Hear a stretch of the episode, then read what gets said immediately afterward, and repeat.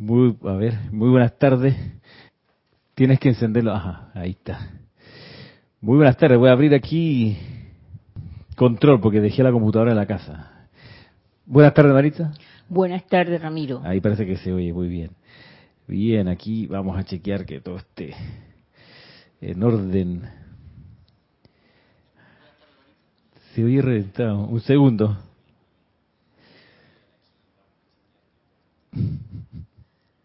Es el problema de no tener cabinero. Segundito.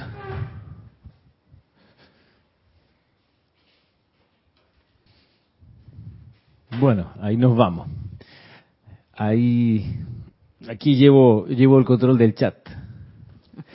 Eh, pues sí, parece que soy reventado, pero chequeé los controles y, y no. Por ahí nos está picando. Pero bueno, me avisarán los que están en sintonía si está muy, muy eh, problemática la transmisión y el audio. Aprovecho y entonces, eh, mientras esto termina de acomodarse, saludo pues a María Mateo desde República Dominicana que nos, nos saluda hoy, a Maricruz Alonso de Madrid, a María José Manzanares desde Madrid también, a Roberto León dice saludos, Dios te bendice Ramiro y a todos, saludos desde Santiago de Chile. Charity del SOC Caridad dice muy buenas tardes Ramiro y hermanos, bendiciones de, de, luz y amor desde Miami. María Delia Peña nos saluda, dice mm, buenas noches, para ellas buenas noches. Buenas noches Ramiro y a todos, bendiciones desde Gran Canaria. Noelia Méndez dice buenas tardes desde Montevideo, Uruguay. Lisa desde Boston, con gratitud por esta radiación, dice, gracias. Valentina de la Vega dice mil bendiciones y saludos Ramiro a todos desde A Coruña, Galicia, España. Emily Chamorro, buenas tardes. Bendiciones Ramiro y a todos desde Toledo. Noelia dice lo siento bien. Ah, gracias. Charity dice yo miro y escucho todo perfecto. Gracias. Eh, María Delia dice se ve y se oye perfectamente. Ok, gracias. Mariam Har, bendiciones desde Buenos Aires, Argentina, para todos los hermanos y hermanas presentes. Bendiciones, Ramiro, manda unos arcoíris y un, y un corazoncito. Valentina, para mí, audio y bien, gracias. Audio y video. Yariela Vega, Yariela Vega. Ilimitadas bendiciones, Ramiro, Marisa y toda la hermandad de, en la luz de Dios desde Panamá, con tres corazoncitos violeta. Dante Fernández y Virginia Flores, bendiciones, Ramiro, de toda la hermandad desde Guadalajara, Jalisco, México, Grupo Kuzumi. Flor Narciso, saludos y bendiciones de Ramiro y a todos. Reporto sintonías desde Cabo Rojo. Ah, ya estás de vuelta por Puerto Rico. Bien. Diana dice, yo, yo, soy bendiciendo y saludando a todos hermanos y hermanas. Gracias, Diana. Oscar Acuña nos saluda desde Cusco, Perú. Un gran abrazo para todos, nos dice Oscar igualmente hasta por allá, a ese invierno altiplánico. Bueno, gracias por gracias por sus saludos. Hoy, pues, eh, abriendo la puerta, Marisa, me acordé que no traje la computadora. Abriendo, ah, ya es un poco tarde para ir a buscarla. Así que nos vamos con el teléfono, sí, para que sirva para algo, además de tantas cosas que, que facilita la existencia. Bien, eh, José, perdón, Joel Manzano dice Ramiro y bendiciones, saludos para ti, hermanos presentes en las sedes y de manera virtual desde Ciudad de México. Bueno, puede que ustedes ya lo sepan, puede que no. Eh, anoche estrenamos un nuevo canto, el canto a los señores del karma. ¿Qué pasó, Marisa? ¿Qué pasó? Ah, algo para lo que recueste. Ah, ok, aquí, ok. Nos ha traído una representación de los hombres del minuto, Marisa. ¿Tú dices que lo recuesto acá? Ah, ok. Para, entonces ponemos al hombre del minuto ahí. ¿Se le, ¿Se le, recuesta o no? Sí, funciona, gracias. Dídimo Santa María. Bueno, saliste en cámara, así que la, la gente va, va a caer y convencerse definitivamente que tú existes, Marisa. Que no eres un ser incorpóreo. Eres un, todavía una, un ser encarnado. Eh, Denia Bravo dice buenas tardes Ramiro, bendiciones de luz y amor para todos desde Hope Miles, Carolina del Norte, USA. Miguel Ángel Álvarez desde Lanús nos saluda y Didimo desde el patio. Bueno, desde aquí de Panamá. Entiendo que de San Miguelito, ¿no? Bueno.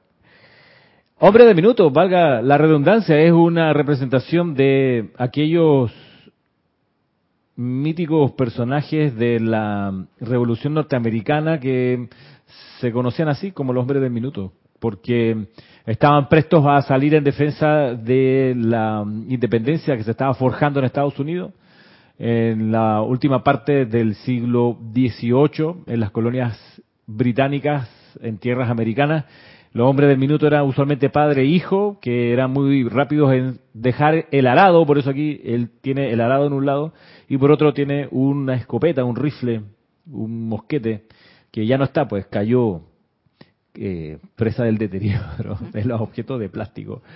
Pero esa es una representación que tiene ese tenor, ¿no?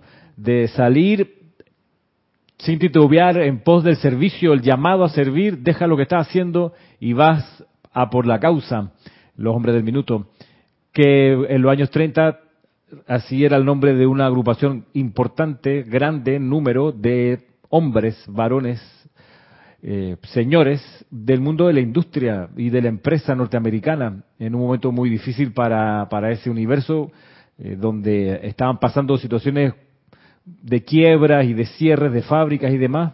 Bueno, por ahí surgió una gran cantidad de estudiantes de la luz, varones, llamados pues así, hombres del minuto, en honor a esos hombres del minuto de la independencia. Y aquí, por supuesto, no era cuestión de ahora de que dejaban la industria y agarraban la metralleta, sino dejaban sus labores en, la, en el comercio y en el mundo de la, de la actividad privada y también independiente para servir a la causa del Maestro Ascendido San Germain.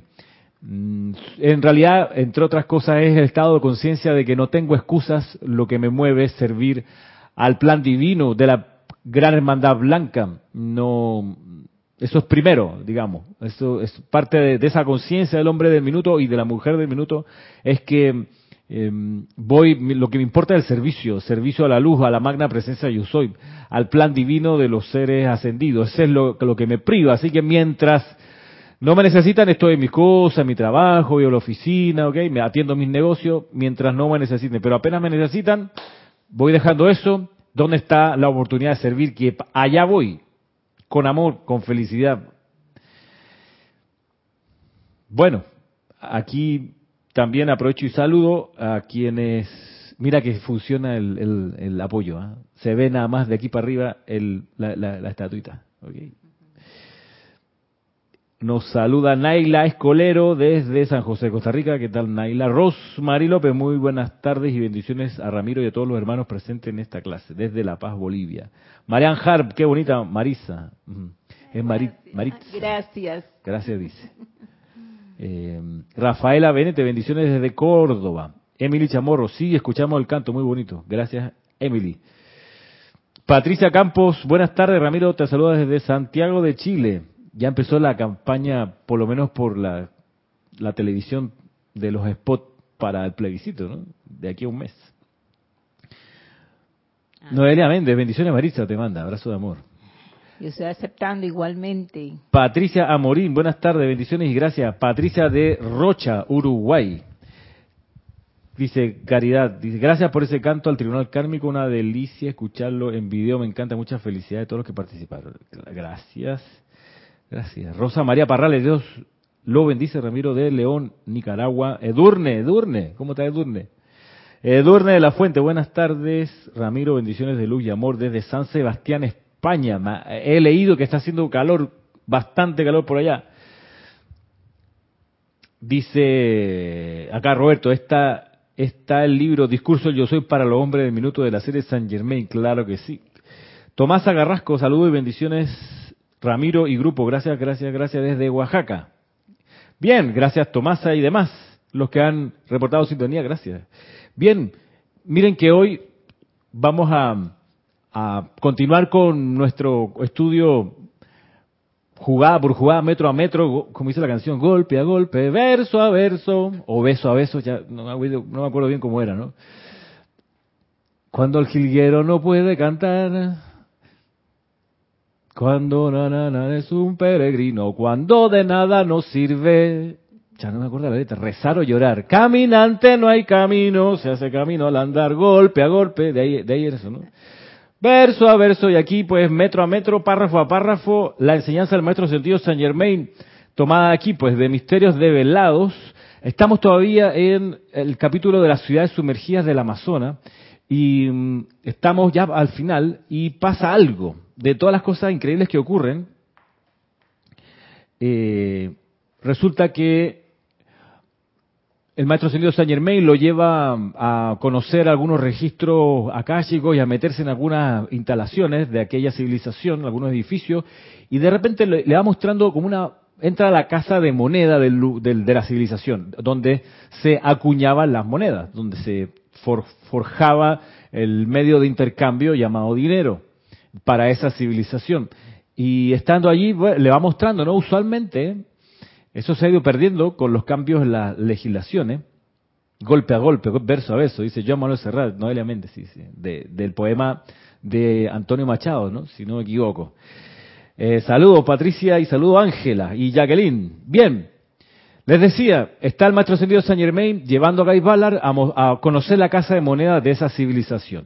Y por supuesto le va mostrando, pues, dónde se, se, acuñaba el dinero y dónde estaban los depósitos de las reservas de oro y de riqueza que en aquel entonces sostenía, como hasta hace no mucho, eh, sostenía el, el, el, valor del dinero circulante. Sabemos que en el siglo XX desapareció ese sostén y hoy en día el dinero circulante no se respalda por las reservas de oro que tienen los bancos. Claro que las tienen, las tienen mucho menos, en mucho, menos, mucho, mucho menor prioridad que en esta época de esta civilización, por supuesto, y el patrón oro que se llamaba eh, ha dejado de ser el sostén del dinero. Hoy en día la gente le da valor al dinero eh, y eso es lo que eh, funciona a la hora del intercambio. Cuánto valor le incluimos nosotros, cuánto creemos que nos va a servir para funcionar y cambiar el dinero por objetos o por servicios. Pero antes el dinero estaba respaldado por las bóvedas llenas de la riqueza, oro y demás que sostenían hacia afuera el valor. De hecho, eh, en teoría, si uno quería, podía agarrar un billete de tanto valor, ir a un banco y decir, me lo cambia por su equivalente en oro, y el banco tenía que poder responder y darle en oro el equivalente al dinero que, bueno. La cosa es que eso ha ido cambiando por las reglas del mundo financiero de hoy, pero en esta civilización del Amazonas todavía estaba instalado esta forma de, de, de respaldar, como te digo, el circulante, el medio de intercambio. Entonces, estando en eso, entra en unas habitaciones, abre unos, unos, uno, como unos despachos y entra a unos lugares donde están estas cajas y cajas y cajas de oro, de oro de todo tipo. Entonces está aquí el, el Guy Ballard está describiendo lo siguiente. Dice, eh, se abrió una puerta, dice acá, se abrió una puerta, una cuarta puerta que yo no había visto antes, dice Guy Ballard. Esta conducía a un túnel o pasaje abovedado que conectaba el tesoro con la casa de la moneda. Con la casa de la moneda, como les digo. Me despeiné, espérate.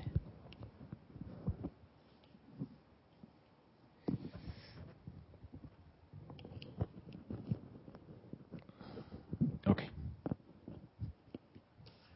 Bien, dice lo siguiente se abrió una cuarta puerta que yo no había visto antes. Esta conducía a un túnel o pasaje abovedado que conectaba el tesoro con la casa de la moneda. Tiene que haber tenido unos 400 metros de largo y en el extremo más lejano entramos a un enorme recinto. Este era el sector principal de la casa de la moneda y estaba lleno de un laberinto de máquinas de la más maravillosa construcción. Entre otras cosas, que allí vi, había máquinas para estampar el oro y tallar y pulir las joyas. Estas sencillamente me fascinaban. Así de perfecta era su operación. Aquí Saint Germain me enseñó una muestra de vidrio maleable, transparente como el cristal. En este cuarto había grandes cantidades de pepitas de oro nativo, polvo de oro, lingotes de oro, que pesaban entre 15 y 20 kilos cada uno. Me quedé atónito. Ante tal cantidad de riqueza en un solo lugar. Y Saint Germain, sabiendo cómo me sentía, comentó, es totalmente imposible que tales cantidades de riqueza, como ahora ves ante ti, le sean descargadas a la masa de la humanidad. Voy de nuevo. Es totalmente imposible que tales cantidades de riqueza, como ahora ves ante ti, le sean descargadas a la masa de la humanidad, ya que el egoísmo en el mundo comercial en la actualidad hace que el colmo de la locura sea dejar que la humanidad desperdicie los regalos de la naturaleza. Dios, mire, hizo un señalamiento aquí, recordémoslo, al egoísmo en el mundo comercial. Dice luego, Dios y la naturaleza otorgan su riqueza espléndidamente sobre la tierra para uso y bendición de las almas que aquí encarnan. Pero el egoísmo, de nuevo, y la codicia de poder en los sentimientos de los hombres los hace olvidar el sendero superior de vida y causan la inhumanidad del hombre por el hombre. Los pocos que se elevan a controlar las masas deberían tener la inteligencia para saber que lo que ayuda a la masa ayuda aún más al individuo. Pero si rehusan reconocer esta ley, surge la autodestrucción producida por su propio egoísmo. Tercera vez.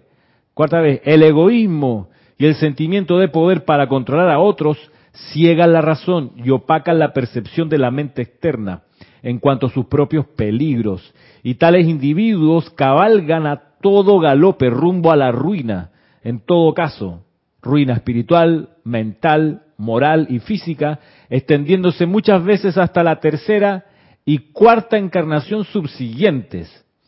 Únicamente la luz puede elevar al individuo por encima del egoísmo. Cinco veces esta palabra egoísmo en tres párrafos. Así de, relevante es.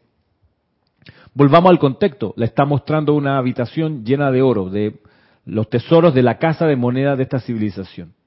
Y le dice el maestro sentido Saint Germain, es una locura darle acceso a la humanidad a esta acumulación de oro aquí.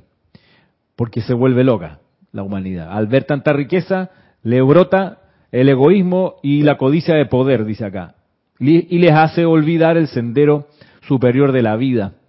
Eh, eh, bueno, esto, esto del, del, del, egoísmo que señala acá el maestro sentido Saint Germain, eh, por supuesto que se ve cuando, por ejemplo, fallece una persona de la familia que tenía propiedades y antes que falleciera toda la familia éramos amigos, hermanos y nos abrazábamos, nos queríamos mucho, desaparece esa persona y empiezan las disputas y la herencia y él no me dijo, él sí me dijo, me lo dejó a mí, me, te lo dejó a ti, pero un pedacito y se van a juicios y se pelean y, se, y, y desaparece la familia, la hermandad.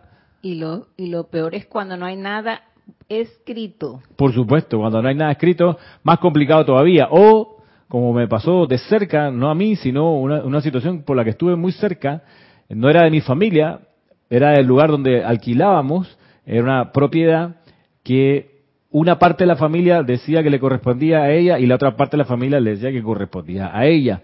Y uno de los alegatos era que la señora dueña la que había recibido, la, que le habían donado esa casa, su, una hija que tenía dinero, le construyó esa casa y se la donó a la mamá. Pero la mamá se hizo viejita, falleció y de repente apareció un documento donde esa señora había dado ese bien a otro, a uno de sus hijos, y no había, no se lo había dado a las otras tres, cuatro hijas, solamente al hijo. Eh, entonces las otras hijas decían, ah, pero eso no es la firma de mi mamá. Entonces el documento firmado lo impugnaron y lo llevaron a un juicio para que un juez con un perito mirara si esa firma era una locura, una locura. Una se desquiciaron por, un, por una propiedad sencilla.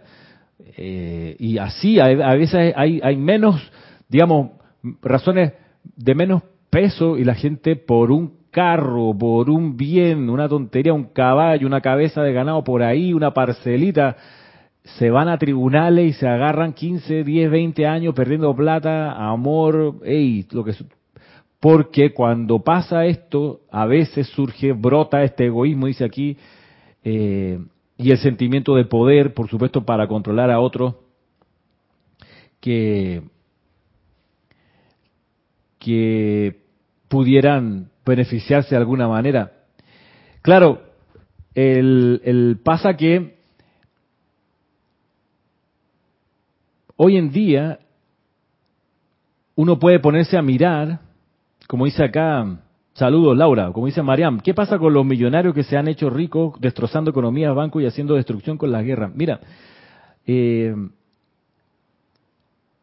uno pudiera ponerse a mirar y juzgar y criticar desde afuera lo que ve enfrente. Es complicado hoy para la gente que tiene afluencia económica esconderse y esconder sus bienes. A cada rato sale una y otra develación de, ah, mira dónde tenía sus bienes en paraísos fiscales. Ah, mira tú que no declaró tal cuestión. Ajo, lo pillaron con un contrato que estaba condicionado a que cuando él estuviera en el gobierno iba a hacer una vuelta para que la, le autorizaran a hacer una explotación minera, pero entonces el contrato millonario dependía de que él fuera gobierno, fue gobierno y entonces estaba devolviendo el favor, y en fin, aparecen hoy en día estas triangulaciones de recursos. Claro, estamos hablando aquí lo que dice el maestro, el maestro sentido San Germain, de la, el egoísmo, dice aquí, el egoísmo y el sentimiento de poder para controlar a otros ciega la razón y opaca la percepción de la mente externa en cuanto a sus propios peligros el egoísmo y el sentimiento de poder. Y tales individuos cabalgan a todo galope rumbo a la ruina en todo caso. ¿Qué tal? Se me quedó la computadora. Por eso estoy aquí con el teléfono. y tales individuos cabalgan a todo galope a la ruina, extendiéndose muchas veces hasta la tercera y cuarta encarnación subsiguientes. Entonces, Mariam, entonces, Hermanos y hermanas, cuando nos enteramos de tanto en tanto de un millonario que hizo chanchullo, que aprovechó su posición de privilegio para barrer para adentro y hacerse de algunos bienes que a lo mejor no le correspondían, sabemos que esta es la consecuencia que le va a ocurrir, que se va a atar a esa discordia hasta la tercera y cuarta encarnación subsiguientes. Por ende, es un llamado a una compasión mínima, tampoco es exigente, no tiene uno que hacer una manda arrastrándose por, tú sabes, por la acera de aquí hasta Portobelo y de vuelta. No, no, no. Es algo mucho más sencillo, pero mucho más, hombre del minuto. Me entero de una magalucia, de un chanchullo, de un, de una elusión, de una, de un fraude fiscal o de una evasión de algún potentado, me entero de eso y es que en ese instante invoco la ley del perdón. ¿Por qué me lo tengo que guardar? ¿Por qué tengo que esperar? ¿Por qué tengo que ponerme en la grada a ver cómo la persona se hunde más en la discordia o en las decisiones que está o que tomó en su momento? ¿Por qué yo debería tomar palco si soy estudiante de la luz o no? ¿Hijo de San Germain o no? ¿Servidores de la causa de los maestros ascendidos o no? O me encanta ver cómo las otras corrientes de vida, por las decisiones que toman en su ignorancia o a sabiendas, van a cosechar esta consecuencia, lo dice acá el maestro sentido San Y Voy de vuelta, miren ustedes, los pocos que se elevan a controlar las masas, como haciendo mención a lo que justamente nos, nos aportaba aquí Mariam, estos pocos que se elevan a controlar las masas, no pensemos solo en presidentes de países, que también, sino en grandes dueños de corporaciones o de mayoristas, accionistas mayoritarios de algunas transnacionales, lo que tú quieras. Bien, toda esa gente, o sea, no el ciudadano de a pie, no el ciudadano de a pie que se pelea con su familia porque no quedó en herencia el carrito que quería y se lo dieron al primo y él nunca la quiso y fue una firma falsa. Bueno, no no, no, no estas peleas chicas, sino la de las grandes fortunas. Bueno, los pocos que se elevan a controlar las masas deberían tener la inteligencia para saber que lo que ayuda a la masa aún ayuda más al individuo. En vez de buscar solo para uno, para ellos, para ellos, para ellos, deberían tener la inteligencia. Noticia, no tienen la inteligencia o no la han desarrollado. Dice luego el maestro ascendido Saint Germain, pero si rehusan reconocer esta ley, surge la autodestrucción producida por su propio egoísmo. Me pregunto, les pregunto, como hermano de fuego que soy, con esas corrientes de vida que han tenido esa oportunidad de usar esos recursos de una manera constructiva y no lo han hecho, yo como hermano de ese Cristo, ¿por qué debiera allí pecar por omisión? ¿Mm? ¿Por qué? Por mi propia dormición probablemente. Esa sería la, la razón que se me ocurre, porque estoy quizás obnubilado o, quien quiera, hasta resentido y que, ajá, míralo, maleante, míralo, ese poli tenía que ser. Cola de paja. Mira, lo que pasa es que hoy tienen un serio problema porque los políticos y los grandes eh, eh, potentados viven, quieran o no, en una casa de cristal, todo se ve para adentro. Hay cada vez más cámaras a su alrededor, de personas con su teléfono, de medios de comunicación oficiales e independientes, todo el mundo chequeando cuándo se van a equivocar para ventilar esas imperfecciones por todo lo alto. ¿Qué hace uno como estudiante de la luz magnificando eso? ¿Por qué? Entonces, vea, miremos el, miremos cómo, cómo sigue la, repitamos la, la, descripción del maestro sentido San Germán aquí. Dice, los pocos que se elevan para controlar las masas deberían tener la inteligencia para saber que lo que ayuda a la masa ayuda aún más al individuo, pero si rehusan reconocer esta ley, surge la autodestrucción producida por su propio egoísmo. El egoísmo y el sentimiento de poder para controlar a otros ciegan la razón y opacan la percepción de la mente externa en cuanto a sus propios peligros.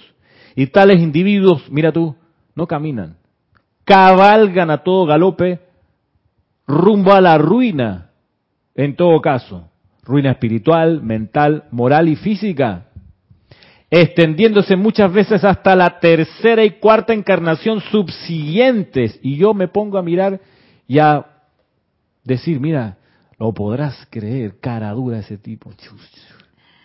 Pero Ramiro, ah, en este caso... Asegúrate eh, que esté encendido el micrófono. ¿Está, encendido? Sí. gracias. En este caso, como estudiantes de la luz, podríamos sentir compasión por ese individuo que está pasando por esa situación, porque claro, nosotros estamos conociendo la ley, pero él, no.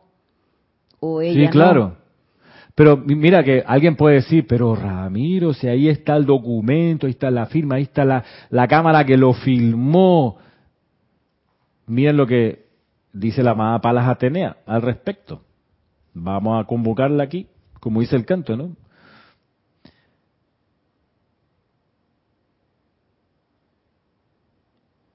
No le dé, estoy aquí, Diario El Puente de la Libertad, Palas Atenea, página 33. la diosa de la verdad.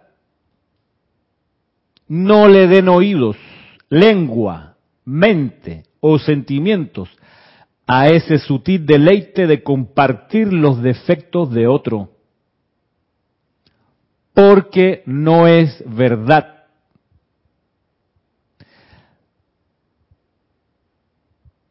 ¿Cómo va la humanidad a ascender? en el nombre de Dios Todopoderoso, ¿cómo va la humanidad a ascender a la perfección si quienes profesan ser la vanguardia que está tratando de traer la perfección a la tierra, todavía están pendientes entre sí de quién parece estar equivocado y confirman ese error mediante la aceptación? No es verdad, debería ser el fiat más fuerte y decidido de todo buscador de la luz silente de ser necesario y audible cuando la discreción así lo permite. Luego, decreten positivamente en su lugar la verdad que ustedes desean manifestar. En vez de confirmar una apariencia de este tipo en los sentimientos, debería verse, visualizarse a la corriente de vida o grupo que hierra, que se equivoca, que comete un error, que viola una ley espiritual, debería visualizársele siendo fuerte y perfecto. Las mentiras y la difamación tienen que desaparecer. La verdad, dice la amada Palas Atenea, acerca de cada hombre, mujer y niño en este planeta es solo el bien. Cualquier imperfección en otro que vean con sus propios ojos o que escuchen con sus oídos y luego pasen a otra persona, los hará responsables a ustedes ante la gran ley y tendrán que pagar por ello de alguna manera. Créanme, la amada Palas Atenea. Y le tengo que poner este énfasis porque está aquí lleno de, de negrilla, tú sabes, signo de exclamación. Esto es muy serio. Esto es, esto, esto no, es que, es que.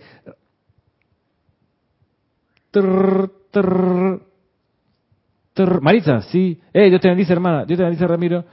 Oye, Marisa, este, oye, tú no estabas ahí, ¿ah? Pero déjame decirte, mira lo que hizo fulanita. Oh, tú no puedes ver la metida de pata que dijo ahí, como se le ocurre a ella hasta cuando. Yo no sé qué va a pasar, ¿ah? Pero estamos todos aquí hasta la tusa de la, tú sabes, hay tontería que esa persona dice, ah, ya la. entonces Marisa dice, no, sí, Ramiro tiene razón, porque la vez pasada yo también la vi cuando iba caminando, no sé qué. Mira cómo le respondió eso. Eso no se le hace a nadie. Eso, eso, ¿cómo se le ocurre a esa persona? Eso es el chisme del que está hablando acá la amada Palatenea. Eso, nada, es, nada eso es verdad. Pero Ramiro sí pasó, pero no es verdad. ¿Por qué? Porque la verdad es siempre, únicamente el bien y la perfección. Solamente, eso, viene la pregunta, ¿eso que pasó es perfecto? No, porque le das vida con tu aliento. Porque uno le da atención con la mente. Ah, bueno, Tú dices, soy un instructor, necesito enseñarle un punto de la ley. Mira que es muy sutil y hay que discernir muy bien. Tengo que enseñarle un punto de la ley a esta persona. Y le tengo que traer un ejemplo.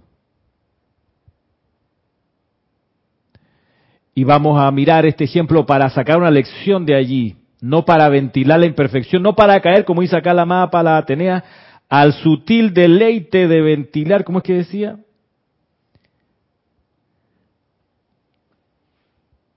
compartir, al, al sutil deleite de compartir los defectos de otro.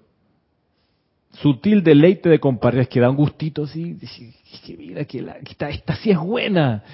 Oh, no sabes la última, mira lo que puso en Twitter, oh, qué locura. Ah, yo por eso me salí de Twitter, porque es, increíble la cantidad de, de, de vibraciones destructivas que se ventilan ahí, impresionante, porque escondido en el anonimato, todo el mundo cree que puede aprovechar ahí para volcar su, su crítica, juicio y condenación, pero no saben que existe una ley que igual se aplica, lo veíamos clases anteriores, que todo es la ley del uno, todo es ley de círculo, ley de perfección, ley de amor, y si uno se vuelve discordante con cualquiera de estas manifestaciones, lo tiene que pagar, como dice la amada Palas, tenía tarde o temprano de alguna manera. Dice luego, mire, mediante el uso del fuego violeta, la llama de la misericordia, transmuten toda discordia a luz y no creen más zozobra de de la que ya hay aquí. Sigue la amada palabra Atenea, estoy siendo muy positiva al hablarles de esto hoy, ya que he visto más vidas arruinadas, más luz opacada, más inarmonía creada, más disensión generada por el chisme, individuos llevando imperfección de boca a oído, de oído a boca y en la página escrita, esto ha constituido el elemento destructivo en todo empeño cooperativo que alguna vez ha existido en este planeta Tierra desde la caída del hombre. Miren, a propósito de hombre de minuto, esto, esto no es una jugada prefabricada, esto salió así. Puso aquí Marisa la estatuita del hombre del minuto. Y esto es lo que nos, a lo que nos llama la amada Palatenea y a lo que nos llama el maestro ascendido San Germain, todos los maestros ascendidos. Nos llaman a qué? A esto. No importa cuál pueda ser la apariencia, no importa. Si un individuo es lo suficientemente fuerte para eso, para contemplar esa apariencia y darle su vida y energía para pasarle el comentario de esa apariencia discordante a otra persona, si tiene suficiente fuerza para eso, bueno, será igualmente fuerte dentro de sí para transmutar esa apariencia a luz invocando a la acción la llama violeta a través de todos los involucrados con ella, sin permitir que nuble la conciencia de muchos, que es justamente lo que nos dice acá el maestro ascendido Saint Germain, que cuando el egoísmo y el sentimiento de poder para controlar a otros están, dice, ciegan la razón, la ciegan y opacan la percepción de la mente externa en cuanto a sus propios peligros. Y tales individuos cabalgan a todo galope rumbo a la ruina en todo caso. Ruina espiritual, mental, moral y física. Extendiéndose así muchas veces hasta la tercera y cuarta encarnación subsiguientes. Únicamente la luz puede elevar al individuo por encima del egoísmo. ¿Quiere decir algo? Sí, que me es bien serio lo que dice el maestro Saint Germain respecto a esas situaciones. Y en, allí entonces me pongo a ver que, que como estudiante de la luz siempre debemos tener eso presente en nuestras mentes. Y yo creo que eso también nos ayuda muchísimo en, ir cambiando muchas, eh, ¿cómo se dice esto? Eh, hábitos, ¿no? Hábitos, exacto. Y, y recordar siempre eso antes de ir a hablar de algo o de alguien o porque oyes en las noticias, porque oye fulana te lo dijo también y dar una opinión más todavía sobre eso. Entonces mejor, está bien, uno no va a decir que no lo va a escuchar, pero no vas a emitir más nada, simplemente. sí, y entonces invocar, como dice... Y, yo creo que sí, porque es, mire, como dicen los maestros, eh, ver, las, ver a los seres humanos y todo como Dios nos ve, con, y, con este con virtudes y sin virtudes, pero nos ama a pesar de todas nuestras faltas. Claro. Sí, y, para esto hay, hay tantas soluciones. O sea, la cosa es estar alerta y despierto. Ve uno la imperfección, como dice la amada Palas Atenea, inmediatamente invocar la ley del perdón por todos los involucrados. Inmediatamente, inmediatamente. El amado Kusumi nos recomendaba inmediatamente invocar el manto dorado del silencio misericordioso para que envuelva eso. Hombres de minuto estamos hablando, ¿no? Sí, y sabes que esto me trae mucho a, la, a, colación en recordar lo que acabamos de pasar por el, la transmisión de la llama de la, catedral, catedral, de la Naturaleza, donde el amado Kusume también nos exhorta siempre a utilizar ese manto del silencio siempre. Y yo no lo tenía en mi mente así, solamente invocaba la ley del perdón por cualquier situación que, que yo estuviese viendo o que me pasara a mí también. Entonces yo digo, mira, que si también nos ponemos ese manto también nos va a ayudar muchísimo y, también el tubo de luz. Sí. Mira que es una gran eh, advertencia que nos da la más para la Atenea porque eh, es una gran enseñanza. Miren que lo que ella nos entrega lo dice acá, estoy en la página aquí, en la página 32-33, en un discurso que además se llama un tratado sobre la verdad. Y por aquí comienza diciendo, mira, ocurre que la verdad es una de las cualidades menos, menos invitadas, porque la humanidad lo que quiere es que se le confirme lo que cree que sabe, y dice la mamá Paz Atenea, a veces no es mi tarea decirte, oye, lo has hecho fantástico, qué linda, hey, maravillosa, ¿no? Mi tarea es la verdad, que es la perfección. Y decir, mira, hay algo que atenta contra perfección, que es darle energía a la imperfección. Y la imperfección no es verdad, así de sencillo. Por más que se base, como dice acá, en el susodicho hecho. Y, este discurso lo, lo concluye diciendo, diciendo así, miren, les digo a ustedes en el nombre de Dios que me hizo y me sostiene, que todo individuo que continúe deliberadamente expresando y dirigiendo imperfección hacia otro, tendrá que encontrar, encontrar, su sitio en algún regimiento de la retaguardia. Dice, no podrá permanecer en la vanguardia de esta nueva actividad de Saint Germain. Quienes aman la verdad se empeñarán al menos en ver en todos un Dios o diosa de luz y en cada niño un magnífico maestro potencial de perfección. Esos son mis hijos, esos son mis amigos los que al menos ven en todos un Dios o diosa de luz y un niño, un magnífico maestro potencial de perfección. Esa es la tarea, no es tan difícil, vaya, fácil decirlo eh, y no es, no es complicado comprenderlo, ver la perfección y cuando aparece algo que según nuestro criterio no es perfecto, es que como hombres del minuto dejamos lo que estamos haciendo y hacemos el llamado, amada presencia de Dios yo soy, envuelve esa corriente de vida con la llama violeta transmutadora. Magna presencia yo soy, envuelve toda esa situación en el manto dorado del silencio misericordioso y manténlo sostenido. Eso, pero tiene que ser lo más rápido posible. O sea, no puede uno tardarse un día, dos días, un mes en, ah, eh, sí, esto es lo que había que hacer cuando ya se hizo pasar demasiada agua bajo el puente. No tiene que ser lo más pronto posible. Que el momento de reacción sea súper corto. Dime.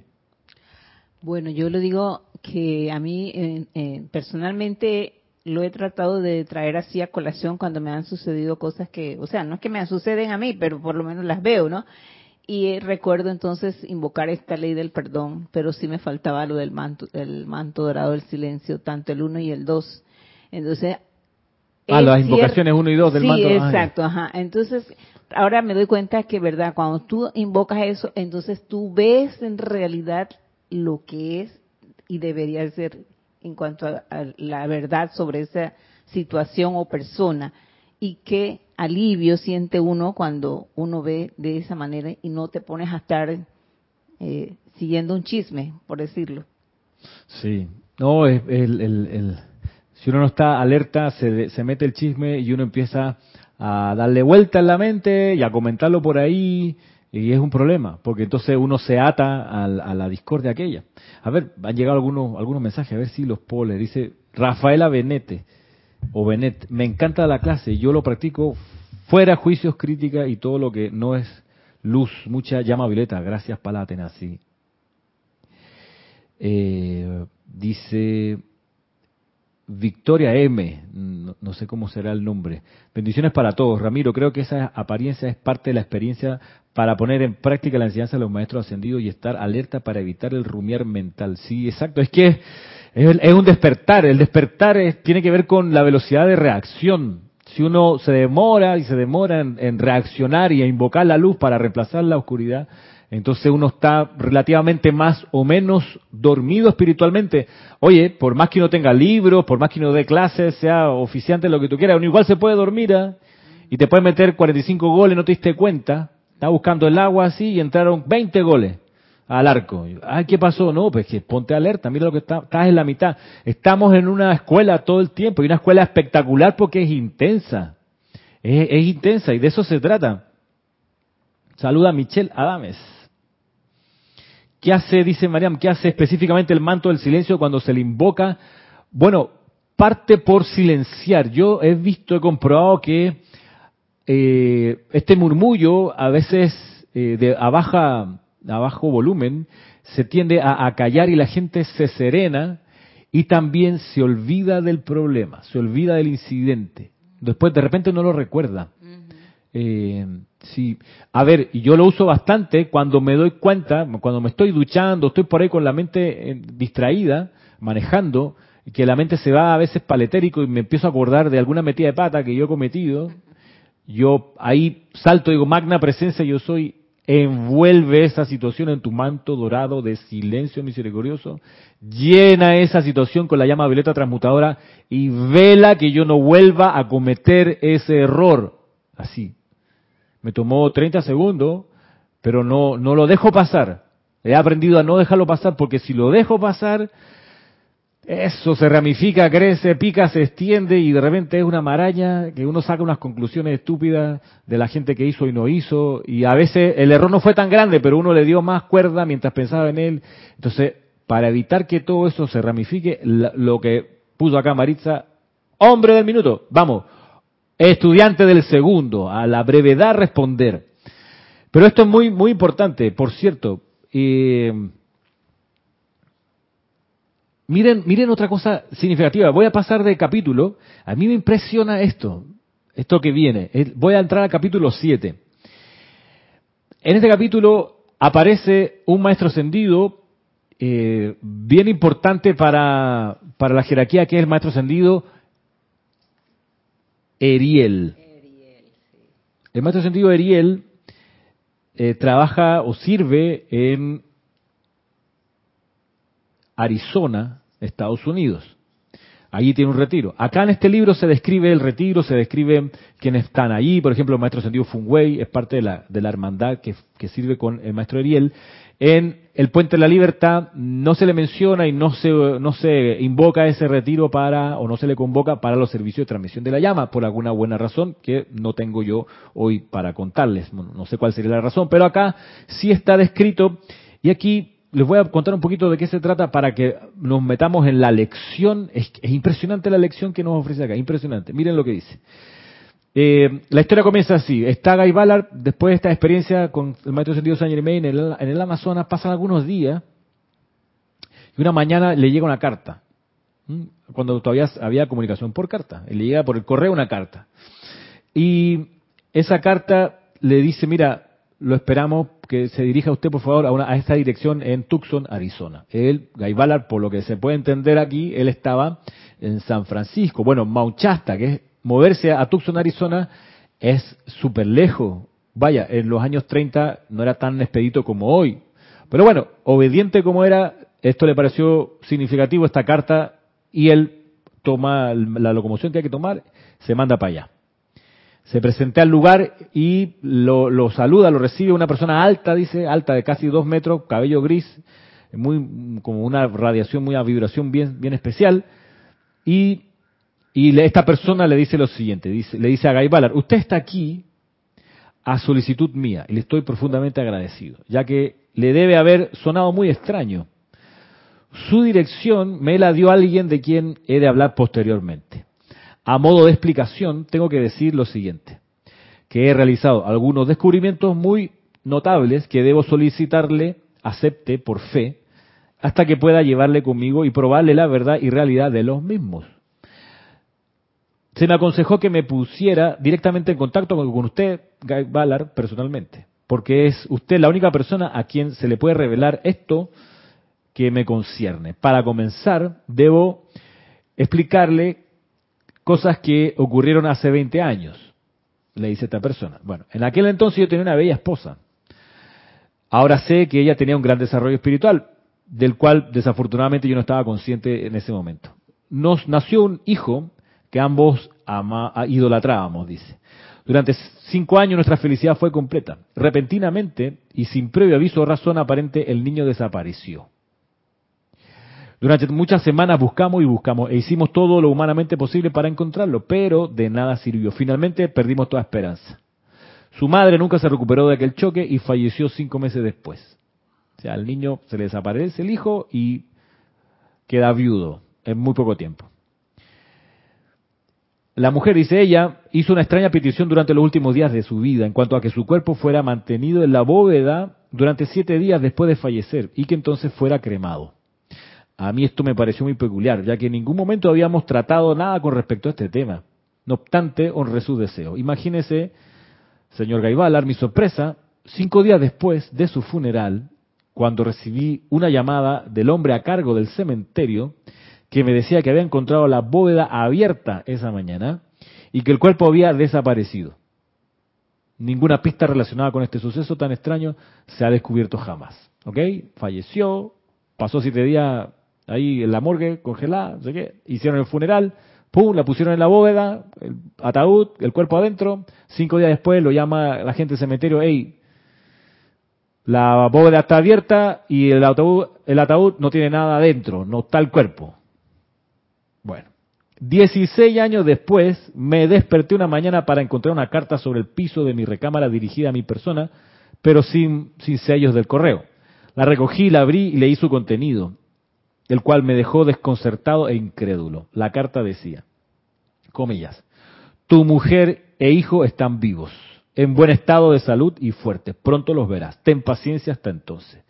Regocíjate con saber que la muerte no existe. Cuando llegue el momento apropiado por esta vía, se te darán llegar indicaciones las cuales habrás de seguir implícitamente. Todo depende de tu absoluto silencio, dice ya la carta esta. Bueno, en fin, y de repente, eh, dice acá que él no creyó una palabra ¿no? de lo que estaba en la carta. Le pareció muy extraño todo esto. Pero después de la tercera noche de haber recibido esta carta que, que apareció, estaba sentado, dice, frente a mi chimenea cuando escuché la voz de mi esposa. Claramente, como si estuviera en el cuarto a mi lado. Y me decía, Robert, ahora sabemos que se llamaba Robert, este señor alto de dos metros, cabello gris. Robert, mi amado, estoy viva y bien y nuestro hijo está conmigo. Estamos muy felices cuando tú estés, estaremos muy felices cuando tú estés con nosotros. No desconfíes del mensajero, todo es verdad. Todo nos será traído si nos, si no permites que la duda cierre la puerta. Te hablo a través del rayo de sonido que tú algún día aprenderás a utilizar. Dice ahora este señor, yo no pude aguantar más la atención y dije, déjate ver por mí y yo creeré. Eh, sí, sí, sí, Santo Tomás. Al instante la voz respondió, espera un momento. Cerca de tres minutos, un brillante rayo de luz dorada entró al cuarto formando un túnel al otro lado del cual estaba mi bella esposa. Era ella sin lugar a dudas. Bueno, ahí conversan un rato. Eh, y cuenta este señor que al tiempo eh, se fue, con las indicaciones que, que recibió, se fue a unas montañas en Arizona y estando allí se encuentra a una persona que lo ayuda y que lo lleva a un sitio y ese sitio no es sino el retiro del maestro ascendido Eriel. Y esta persona que se lo encuentra a este Robert era ni más ni menos que el maestro ascendido Funwei. maestro ascendido Funwei va a recibir entonces a este Robert y lo guía hasta el retiro del maestro ascendido Eriel. Y ahora el maestro ascendido Eriel nos da esta lección, que esto es lo que yo quería que llegáramos. Miren, nos quedan 10 minutos. Miren qué significativo que es. Saludos María Vázquez y Michelle Adames. Miren, mira esta, mira esta vaina. Dice el maestro ascendido Eriel, cuando tu, cuando tu esposa, quien es tu rayo gemelo, iba a fallecer, vi una oportunidad de darle cierta asistencia que le permitiría alcanzar el estado ascendido y así tener una mayor libertad y una capacidad de servicio más amplia. Mi gran privilegio y alegría fue darle tal asistencia. Abrí el ataúd, la restablecía la acción consciente y le permití elevar su cuerpo. Ya había, ya había llegado a un punto de alta atenuación a causa de que su deseo por la luz era muy grande. Lo que hizo posible su ascensión fue su intensa adoración y anhelo por la luz. Esto se lo expliqué a ella el día que tú pensaste que ella había fallecido. Ustedes tres fueron hijos míos en una encarnación hace mucho tiempo. En aquel entonces se generó un gran amor, el cual ha perdurado a través de las centurias. El profundo amor de ella hizo posible la asistencia y la elevación que se logró ahora. El hijo de ustedes, quien fuera secuestrado, con intenciones de pedir rescate, fue traído a este cañón, allá en Arizona. Los dos secuestradores comenzaron a pelear entre sí y uno planeaba matar al hijo. Yo me les aparecí y me llevé al infante. Ellos quedaron paralizados por su propio miedo y ninguno de ellos llegó a recuperarse. Ambos fallecieron algunas semanas después si alguien deliberadamente toma la vida de otro ser humano o se determina mentalmente a hacerlo, ha puesto una causa en movimiento que con toda seguridad le quitará su propia vida. Esta es la lección que hay que recordar. Voy de nuevo, dice, si alguien deliberadamente toma la vida de otro ser humano o si, se determina mentalmente hacerlo, ha puesto una causa en movimiento que con toda seguridad le quitará su propia vida. Un sentimiento o deseo de que otra persona se muera hará lo mismo, ya que éste sale dirigido a la persona y luego comienza su viaje de retorno a la persona que lo envió. En muchas ocasiones hay individuos que permiten que el resentimiento contra la injusticia se dispare hasta llegar a desear que el mundo sea liberado de alguien en particular. Esta es una forma sutil de pensamiento de muerte y tiene que regresar a aquel que la envió. Son muchas las personas que ocasionan su propia muerte mediante este tan sutil, esta tan sutil actividad del yo humano, ya que nadie jamás escapa de esta ley inmutable. Son muchas las fases de su reacción y es a causa de que la humanidad se regodea en tales pensamientos y sentimientos que la raza como un todo ha estado experimentando la disolución de cuerpo tras cuerpo. Miren, miren ustedes, esto para mí es impactante, digo, es una, ¿verdad? Es una, vaya, una explicación de la ley del círculo que hay que tomar en cuenta. Voy de nuevo. Un sentimiento o deseo de que otra persona se muera hará lo mismo que intentar matarlo realmente, ya que este pensamiento y sentimiento sale de este individuo dirigido a la persona y luego comienza su viaje, su viaje de retorno a la persona que lo envió. En muchas ocasiones hay individuos que permiten, mira, que permiten que el resentimiento contra la el resentimiento contra la injusticia es un serio problema, la rebelión es un serio problema porque te estás disparando a ti mismo. Por eso lo que comentábamos en la primera parte de la clase, de estar conociendo las imperfecciones de los otros, de las grandes compañías, de los grandes potentados, de los presidentes, de los políticos, conocer esas imperfecciones y enojarse por eso, y agarrarse resentimiento por eso, y sentirse injustamente tratado, es un problema espiritual. Serio, porque la consecuencia es que eso va a regresar. Y ese deseo de que esas personas, esas compañías, es todo eso desaparezca, o que le caiga la justicia en la cabeza, eso, ese sentimiento, aunque uno no lo verbalice, pero lo siente, eso va a terminar regresando y sofocando a la persona. Dice aquí, en muchas ocasiones hay individuos que permiten que el resentimiento contra la injusticia se dispare hasta llegar a desear que el mundo sea liberado de alguna persona en particular. Ojalá muy... Esta es una forma sutil del pensamiento de muerte y tiene que regresar a aquel que la envió, tiene que regresar. Son muchas las personas que ocasionan su propia muerte mediante esta tan sutil actividad del yo humano, ya que nadie jamás escapa de esta ley inmutable. Son muchas las fases de su reacción y es a causa de que y es a causa de que la humanidad se regodea en tales pensamientos y sentimientos que la raza común todo ha estado experimentando la disolución de cuerpo tras cuerpo.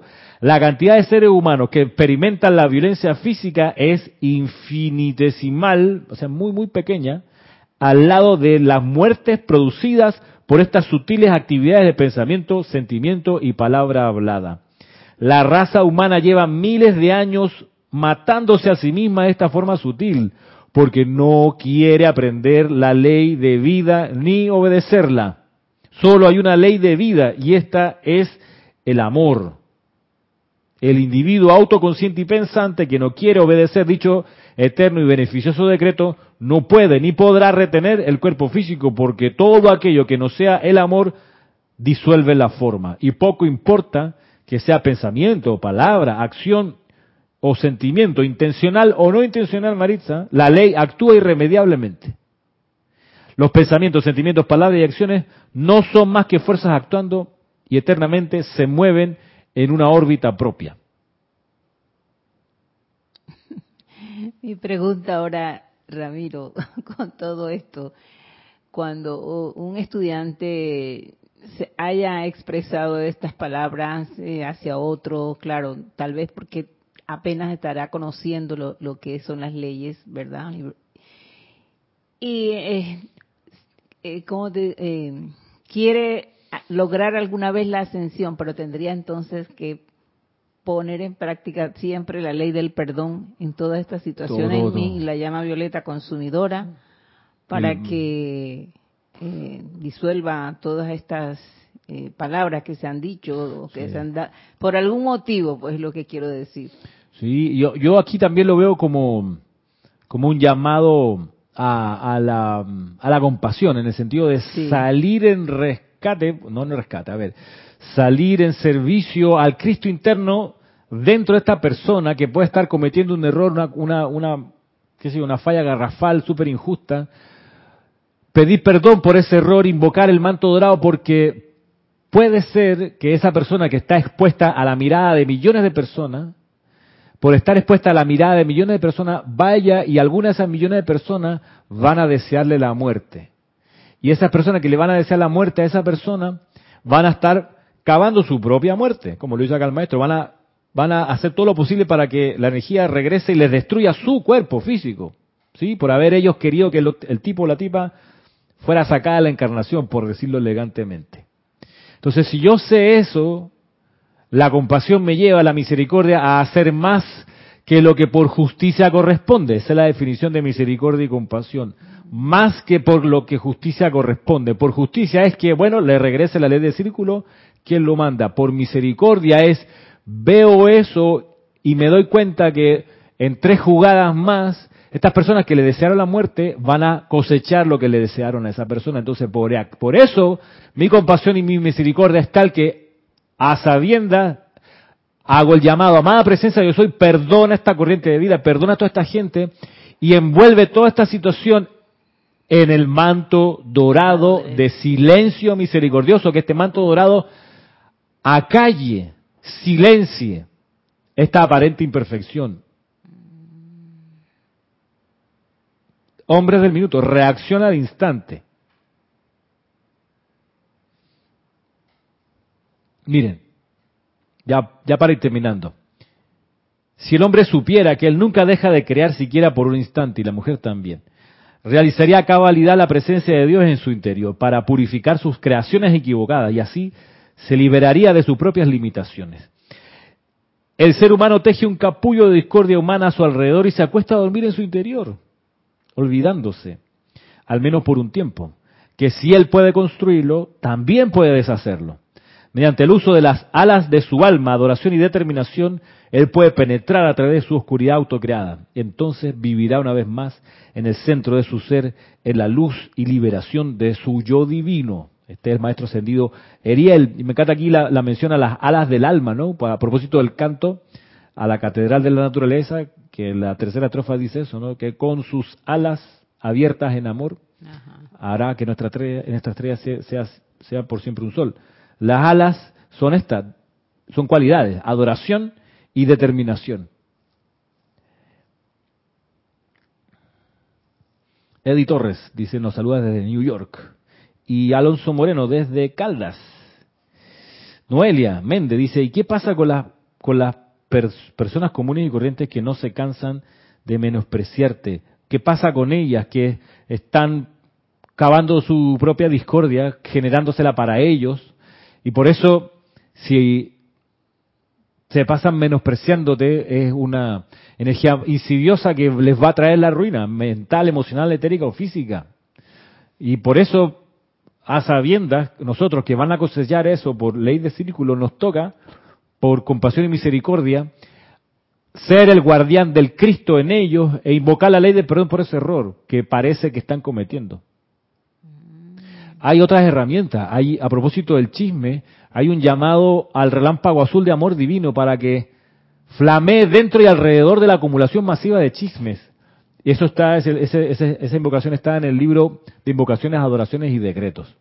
O sea, yo, yo la tengo en mi aplicación diaria. Desde que me di cuenta que esa vibración del chisme andaba, andaba por aquí cerca, digamos, en el universo donde yo me muevo, dije, esto, esto, no, sea, ya te, ya te vi, entonces ahora vas y te transmuto. O sea, no voy a dejarnos, ya la gente se va a olvidar y no lo va a seguir haciendo. No, que va, si es una energía muy insidiosa, se mete en las rendijas, en la respiración por la nariz, lo que tú quieras, sale por la oreja, y la persona, la mirada ya es un chisme, ya es una crítica. Y por eso, sabiendo que esa vibración es súper destructiva, pues no le doy cuartel.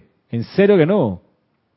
Por honor, por amor, por lo que quieras, por misericordia, por sostener el confort, ponle la cualidad que quieras, pero no más. O sea, aquí en Panamá, por ejemplo, uno es eh, implacable con, con, las cucarachas. O sea, tú no las dejas andar por ahí, ¿no? Y hay que estar fumigando. Y si las ves, hay que o le echas right o le hablas y le dice que se vaya. Y si no se va, bueno, amada presencia, recibe este, este insecto en tus brazos porque aquí no podemos vivir juntos. ¿Verdad que no? Lo hemos intentado, no funciona. Lo mismo con los mosquitos, no, porque no. Porque además los mosquitos aquí en Panamá pueden transmitir el dengue y eso sí que no es gracioso. Así que, ¿sabe qué? Contigo la distancia, como dice el bolero. Así que apenas eso pasa, yo no sé, yo así hago en mi casa y trato de mantener limpio para que no aparezca ninguna posibilidad de estos insectos. Y no es que los odie, sino que es que no los quiero en mi vida. Así de sencillo, porque comprendo, ok, las cosas que traen. Está bien. Pero eso es, es nada al lado del chisme, del juicio, la crítica y la condenación, que son energías corrosivas a más no poder. Y es por ello que la amada palabra Atenea, ya vieron el nivel de, de, gravedad con que se lo toma.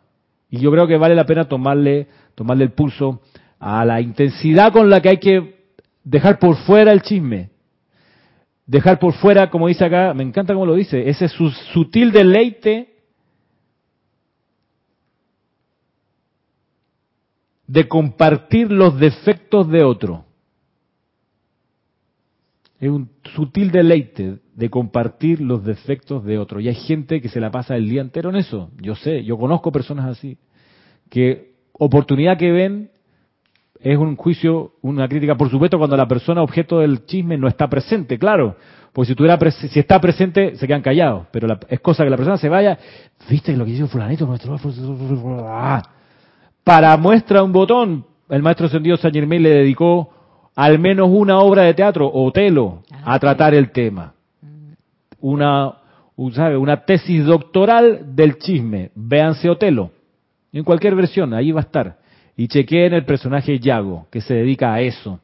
Y en la, toda la fortaleza, tú sabes, las trompetas y los músculos y las virtudes de Otelo fueron destruidas solo por el chisme que iba de boca a oído. No fue una batalla, no cayó en una emboscada con los enemigos, no.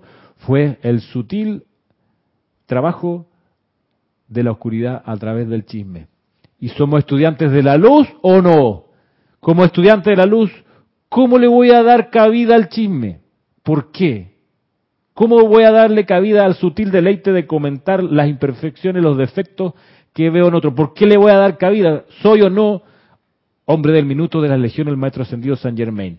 ¿Sí o no? Dime. Y también hay que darse cuenta que también nosotros estamos en este camino aprendiendo para ser mejores, no para quedarnos como antes. Por supuesto, y en, parte de la, del, del, sentirse con la autoridad para ventilar el defecto de alguien es que de fondo está el egoísmo que decía que el maestro sentido San Germain acá anteriormente. Por eso no se te bajan todas las riquezas porque eres egoísta. ¿Cuál es el egoísmo ahí?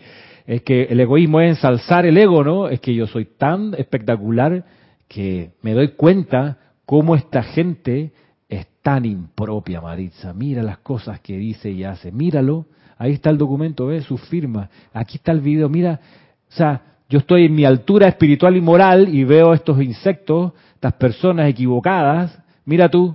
¡Oh! Preso debería, entonces óyete hablar, óyete sentir, percíbete lo que está pasando, que te has elevado en un altar de virtud, que es pura ilusión, porque es la personalidad de principio a fin. Ah, no, pero desde esta altura yo miro y me doy cuenta lo imperfecto que son ellos allá. Mira tú, váyala. pero yo no. Tanta plata y tan corrupto el hijo de su, mira tú. Entonces aquí eres, claro, la reina de carnaval, maravillosa tú, pero es puro ego, puro egoísmo. Por ende, aquí hay otra razón de por qué a la persona no le baja todo el suministro que requieren. Como decía acá el maestro, es una locura.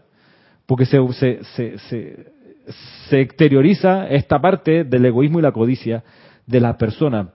Si esto no fuera importante, los maestros ascendidos no lo traerían, no lo traerían a nuestra atención. Lo pueden buscar acá. Yo no estoy inventando gran cosa. Esto está aquí presente en estos libros, lo pueden chequear.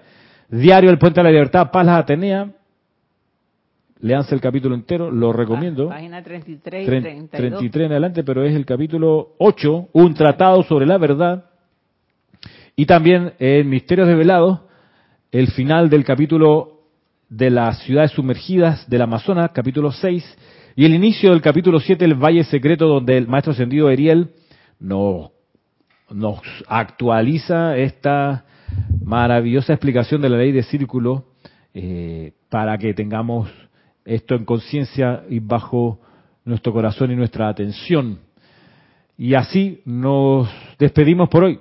Este, quedamos para el próximo viernes, viernes probablemente 12, claro, 12 de agosto, miren ustedes, de agosto ya. Así que hasta entonces, mil bendiciones y muchas gracias por su asistencia. Mil bendiciones, Ramiro, y muchas gracias a la presencia de Dios yo soy. Muy buena clase, muy esclarecedora también.